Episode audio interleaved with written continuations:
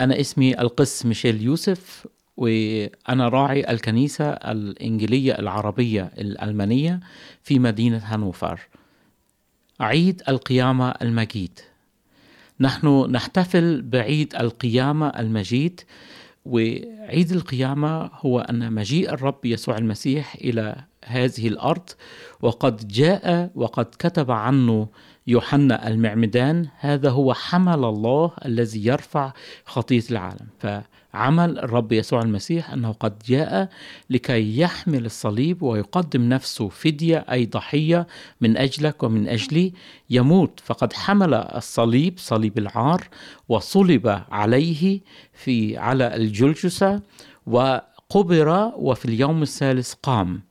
نحن نحتفل بعيد القيامة لأنه بموت الرب يسوع المسيح قد أعطى لنا المصالحة مع الآب السماوي وبقيامته قد أعطى لنا التبرير. فنحن مخلصون ومبررون ولنا حياة أبدية. مكتوب أن كل الذين يؤمنون بالرب يسوع يخلصون لك الحياة الأبدية. نحن نفرح بقيامة الرب لأنه الذي قام يستطيع أن يقيمنا نحن أيضا. آمين.